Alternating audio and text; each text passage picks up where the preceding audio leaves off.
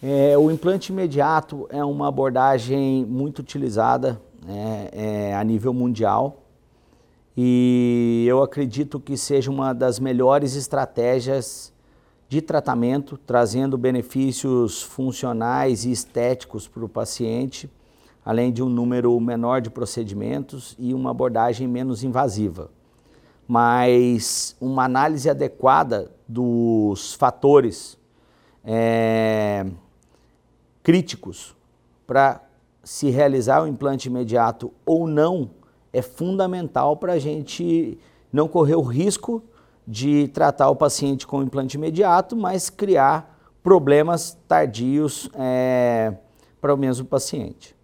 É, as condições ideais é, para fazer o implante imediato,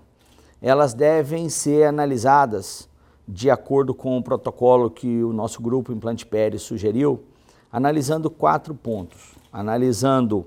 o osso residual, que é o osso onde nós vamos ancorar o implante, que seria o osso apical e palatino, a posição da margem gengival em relação ao planejamento protético, a tábua óssea vestibular e a possibilidade ou a necessidade de reconstruir ou não essa tábua,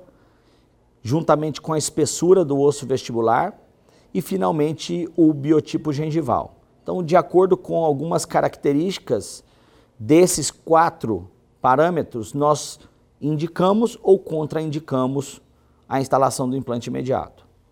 As principais contraindicações do implante imediato é a ausência de osso residual, porque dessa forma nós não conseguimos ancorar o implante na posição correta, a presença de recessões acima de 4 milímetros, porque também nós saímos de uma condição de tecidos moles bastante complexa, apesar de existirem formas de tratar isso antes da extração, mas na maioria dos casos estaria contraindicada a colocação do implante imediato. E é muito importante salientar que o implante imediato é um procedimento dependente da nossa técnica. Então, para profissionais que não têm muita experiência com a implantodontia, a nossa recomendação é não trabalhar com implantes imediatos, principalmente em casos complexos, porque você pode criar um risco